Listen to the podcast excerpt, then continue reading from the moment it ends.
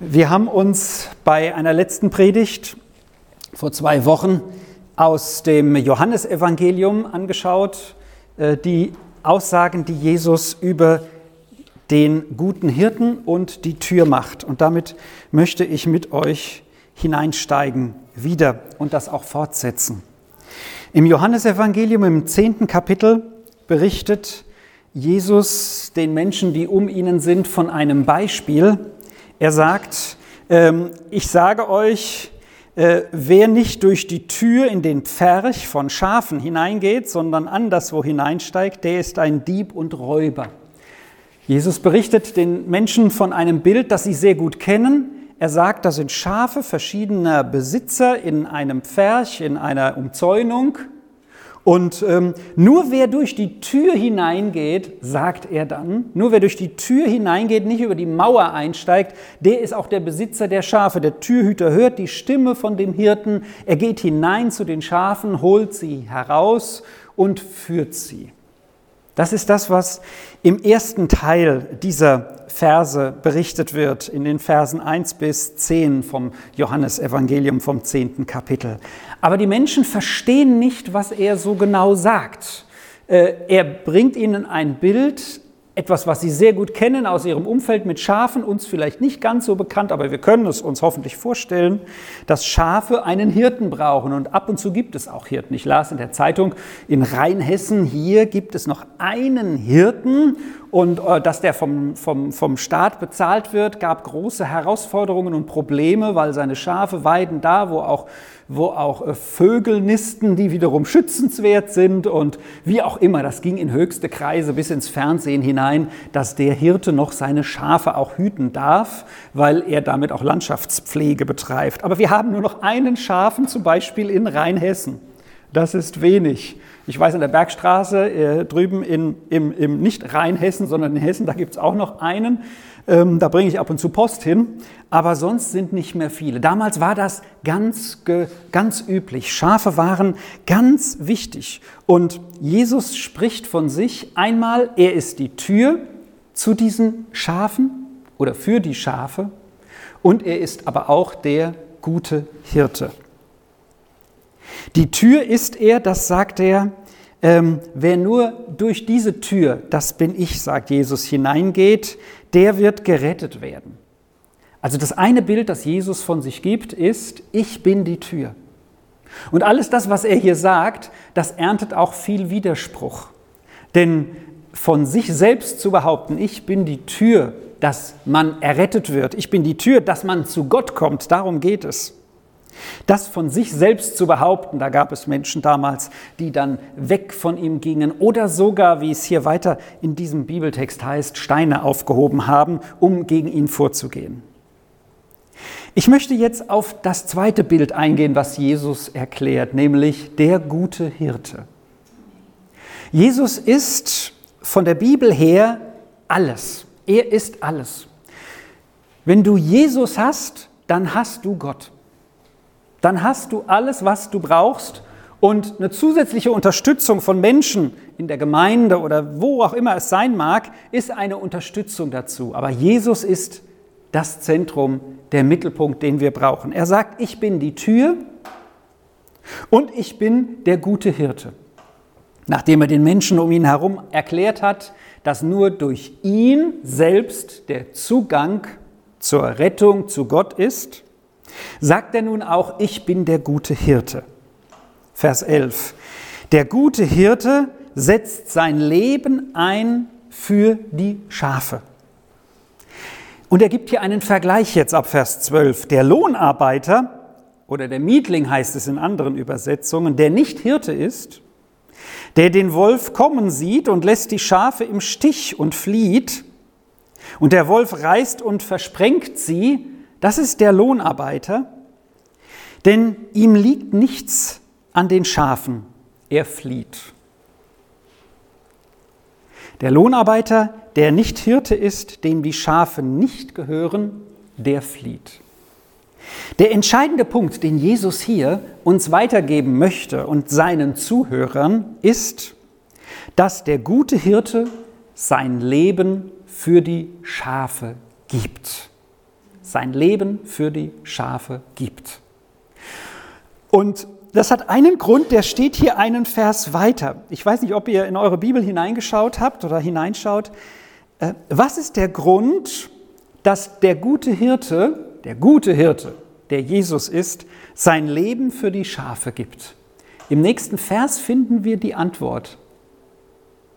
Denn er ist etwas in Bezug auf die Schafe, was der Leiharbeiter nicht ist. Dem Leiharbeiter liegt nämlich nichts an den Schafen selber, sondern der Leiharbeiter tut seine Arbeit. Warum? Weil er, bitte? Weil er bezahlt wird. Der Hirte hingegen, warum ist er bereit, sein Leben für die Schafe zu geben? Weil er sie liebt? Habt ihr noch eine Antwort? Weil Na, sie sein Eigentum sind. Weil sie sein Eigentum sind. Und er sie natürlich liebt. Das gehört dazu. Sie gehören ihm. Wisst ihr, ähm, wie ist das so mit Arbeitgebern? Ne? Ich arbeite ja bei der Post. Ja? Und natürlich will ein Arbeitgeber grundsätzlich, gibt auch welche, die bei der BASF hier arbeiten, welche Wunder, ne? große Firma, ja, so, aber die Post ist noch größer.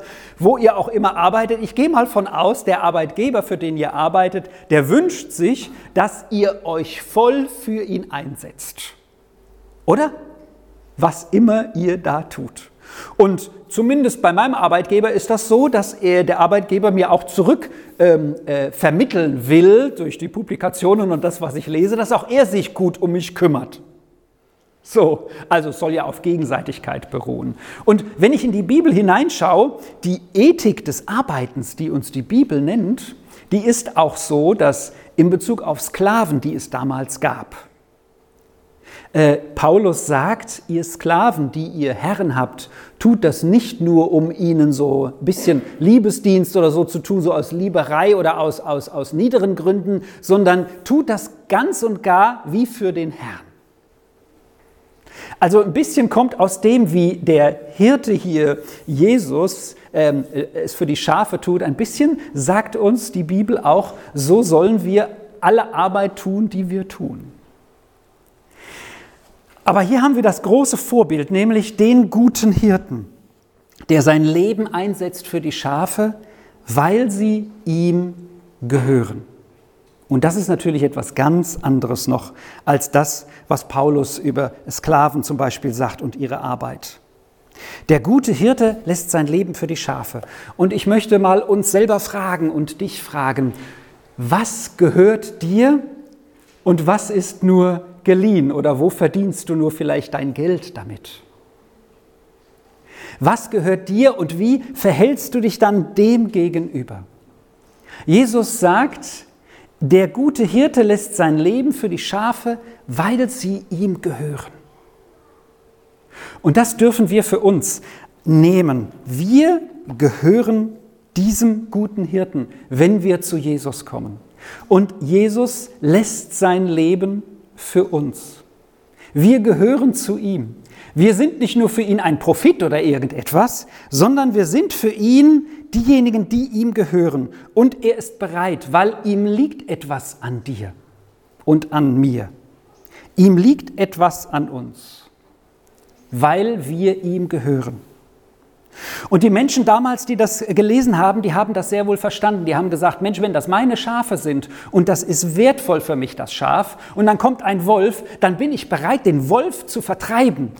Im Psalm 23 im Alten Testament wird berichtet, dass der Hirte im Tal der Todesschatten, also da, wo die schwierigste Phase kommt, wo, wo, wo auch fremde Tiere kommen können, um im Schatten, wo sie nicht so gesehen werden, die Herde anzugreifen, also das, was zum guten Hirten gehört, dass er Stecken und Stab dabei hat. Stecken und Stab.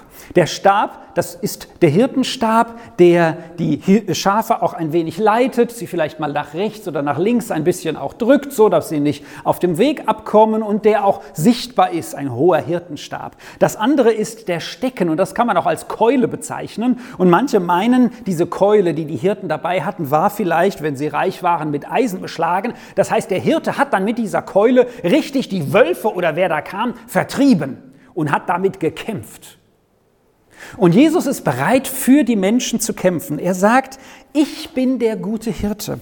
Ich lasse mein Leben für die Schafe. Wenn es darauf ankommt, dass meine Schafe, die, die zu mir gehören, von der Bibel gesehen, die an mich glauben, wenn sie angegriffen werden, dann werde ich sie verteidigen. Und wenn wir den Text weiterlesen, dann sehen wir, dass Jesus das tatsächlich tut und er öffnet aber uns hier noch eine weitere Dimension dieser Wahrheit. Er sagt, ich bin der gute Hirt und ich kenne die meinen und die meinen kennen mich. Wie der Vater mich kennt und ich den Vater kenne und ich setze mein Leben ein für die Schafe. Er sagt, ich habe auch noch andere Schafe, auch die hören meine Stimme, auch die muss ich leiten. Mit Jesus mit dem guten Hirten, mit Gott ist es so, wir gehören ihm. Wir gehören ihm. Wenn wir sagen, Jesus, wir glauben an dich, wir wollen unser Leben mit dir leben. Das heißt, unser Leben auf Gott auszurichten. Jesus sagt, er im Gegenzug, die wir ihm gehören, lässt sein Leben für uns, ist bereit, es zu geben, uns vor allem zu verteidigen. Und er kennt uns auch. Und dieses Kennen ist wiederum etwas Gegenseitiges. Er ist alleine der, der leitet, nicht wir leiten, aber wir dürfen ihn kennen. Und dieses Kennen, ich bin der gute Hirte und kenne die meinen, die meinen kennen mich, das ist mehr als nur ein Wissen. Es gibt Stellen in der Bibel, die davon sprechen, wenn Mann und Frau zusammenkommen, um ein Kind zu zeugen, dann heißt es, sie erkannten einander. Das heißt, eine große Offenheit ist in diesem Kennen drin. Gott und Jesus öffnet uns sein Herz. Er öffnet uns sein Herz, dass wir ihn mehr und mehr kennenlernen dürfen. Er ist offen für die Begegnung mit uns. Und wir umgekehrt sollen es auch mit ihm sein. Er, der gute Hirte, der uns kennt und wir dürfen ihn kennen. Nicht nur kennen vom Wissen, sondern vom Herzen her. Und während die Menschen, die das jetzt gehört haben, immer noch dabei stehen geblieben sind, okay, ich gehöre dann zur Hirte von diesem Jesus, ich akzeptiere das, ich gehöre ihm, ich lasse von, mich von ihm leiten und er ist bereit, mich ganz zu verteidigen, dann öffnet Jesus jetzt noch eine weitere Dimension in diesem Text. Ihm gehören nämlich die Schafe zweimal. Er sagt, und darum liebt mich der Vater, weil ich mein Leben einsetze, um es wieder zu empfangen. Niemand nimmt es mir, sondern ich setze es von mir aus ein. Ich habe Vollmacht, es einzusetzen, ich habe Vollmacht, es wieder zu empfangen. Diesen Auftrag habe ich von meinem Vater zu empfangen. Und es das heißt dann im nächsten Vers, es kam wegen dieser Worte wiederum zu einem Widerspruch. Die Menschen haben gesagt, wie kann er das nur so von sich behaupten? Ich und der Vater sind eins, also Gott. Schon wieder ärgern sie sich an ihm. Und er sagt weiter später im Text, ihr glaubt nicht. Deswegen gehört ihr nicht zu meinen Schafen, denn meine Schafe hören meine Stimme und Vers 28, ich gebe ihnen ewiges Leben. Ich gebe ihnen ewiges Leben. Ähm, ich möchte euch eine Geschichte erzählen, die ist fiktiv. Die habe ich in einem Buch gelesen, aber ich passe sie mal auf unsere lokale äh, Lokalität hier an. Da ist der kleine Pepe. Und der kleine Pepe, der baut gerne Modellschiffe.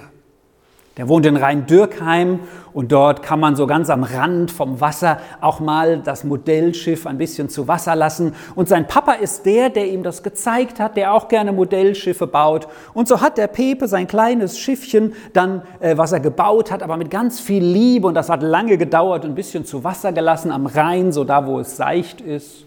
Er geht auch mal an die Pfrimm in Worms, guckt mal, wie das mit fließendem Wasser ist, aber das klappt nicht so gut. Also kommt er wieder nach äh, Rhein-Dürkheim an den Rhein oder an den Silbersee in Roxheim, das kann auch sein, und lässt mal das Schiffchen ein bisschen fahren. Doch eines Tages passiert etwas. Während er das Schiff so im Schilf, so am Rand an seiner Leine entlang führt und sich so freut, dass dieses Schiff fährt, hört er plötzlich hinter sich ein paar Geräusche von ein paar Jungs. Ah, von denen hat er schon mal gehört, die sind nicht so gut drauf. Ja? Die denken, oh, schau mal, ey, was ein schönes Schiff da unten. Und plötzlich ist das Einzige, was Pepe noch merkt, ein Schlag auf den Hinterkopf. Er verliert das Bewusstsein. Und als er wieder aufwacht, ist das Schiff weg. Er rennt nach Hause. Er sagt, Papa, Papa, mein Schiff ist weg. Sie rennen wieder zurück. Nichts mehr zu sehen von diesem Schiff, von dem kleinen Pepe.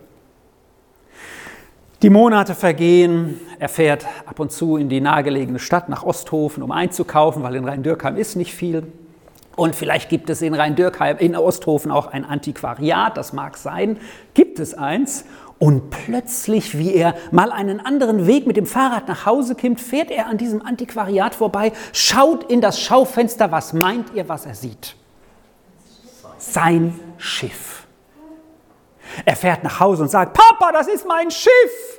Vorher ist er noch rein zu dem vom Antiquariat und hat gesagt, das ist mein Schiff, das ist mein Schiff. Und der Besitzer vom Antiquariat sagt, ja, das kannst du gerne kaufen, das kannst du gerne kaufen, das ist der Preis. Und Pepe versteht die Welt nicht mehr, rennt aber nach Hause, sagt es seinem Vater. Sein Vater sagt, jawohl, du hast ja Taschengeld für dich gesammelt, ich gebe dir noch was oben drauf, das kannst du später abarbeiten. Du kannst dieses Schiff damit kaufen. Er geht zu dem Antiquariat, kauft sich sein Schiff mit dem Geld und hat es wieder in seinem Besitz. Sein wunderschönes Bild für das, was Jesus hier uns mit dem guten Hirten berichtet. Einmal gehören wir ihm, eigentlich gehören ihm alle Menschen. Eigentlich sind alle Menschen zugehörig zu Gott durch die Geburt als Mensch, weil es Menschen sind, die er liebt. Er hat sie geschaffen. Dann entscheiden wir uns aber zu ihm zu gehören durch den Glauben. Wir wollen zu seiner Herde gehören. Und Jesus ist nun bereit, für die Menschen zu sterben. Er sagt, äh, ich setze mein Leben ein und werde es wieder empfangen. Jesus ist bereit, sein Leben für die Schafe zu geben. Und er tut es im weiteren Sinne, so wie der kleine Pepe das tut. Ihm gehört das Schiff schon, aber er bezahlt noch einmal, um es zu erlangen, weil es ihm jemand weggenommen hatte. Das hat Jesus auch mit uns getan, als er ans Kreuz gegangen ist. Und im Römerbrief im 14. Kapitel, da äh, berichtet Paulus davon, wie es ist, mit äh, diesem, mit diesem Jesus zu leben und was es bedeutet, ihm zu gehören. Paulus sagt in Römer 14, Vers 7, keiner von uns lebt für sich selbst, keiner stirbt für sich selbst. Leben wir, so leben wir für den Herrn, sterben wir, so sterben wir für den Herrn. Ob wir nun leben oder sterben, wir gehören dem Herrn. Denn dazu ist Christus gestorben und wieder lebendig geworden, dass er Herr sei über Tote und Lebende. Jesus ist gestorben und wieder lebendig geworden. Er hat als der gute Hirte sein Leben eingesetzt für seine Schafe nicht nur, um sie zu bewahren auf der Hürde, sondern er hat sein Leben eingesetzt und das wird hier im Weiteren auch angedeutet durch ihn, weil er für unsere Schuld, für unsere Sünde gestorben ist. Und wir sein Besitz sind. Und weil er für uns gestorben und wieder lebendig geworden ist, nach freiem Entscheid, ist er der Herr über Tote und über Lebende und auch über uns. Das ist der gute Hirte, der sein Leben setzt, weil wir ihm gehören. Das tut er für uns. Und das tut er auch für dich. Und das tut er für jeden Menschen, der sich entscheidet, ich will mein, Hand, mein Leben in die Hand von Jesus legen. Ich möchte uns einladen, jetzt einen Moment das zu bewegen, dass wir zu Jesus gehören und welchen Bezug Jesus zu uns hat. Er kennt dich in und auswendig. Und obwohl er dich und obwohl er mich kennt, gibt er sein Leben für uns. Bei dem, wie ich mich manchmal verhalte, wundere ich mich, dass Jesus mich trotzdem annimmt. Aber das tut er und das ist die Wahrheit. Er lässt sein Leben aber aus freien Stücken. Und wir werden gleich hier das Abendmahl feiern. Und wir feiern das Abendmahl in der Erinnerung an das, dass Jesus für uns gestorben und auferstanden ist. Und das hat er getan für dich und für mich. Er hat als der gute Hirte sein Leben gegeben.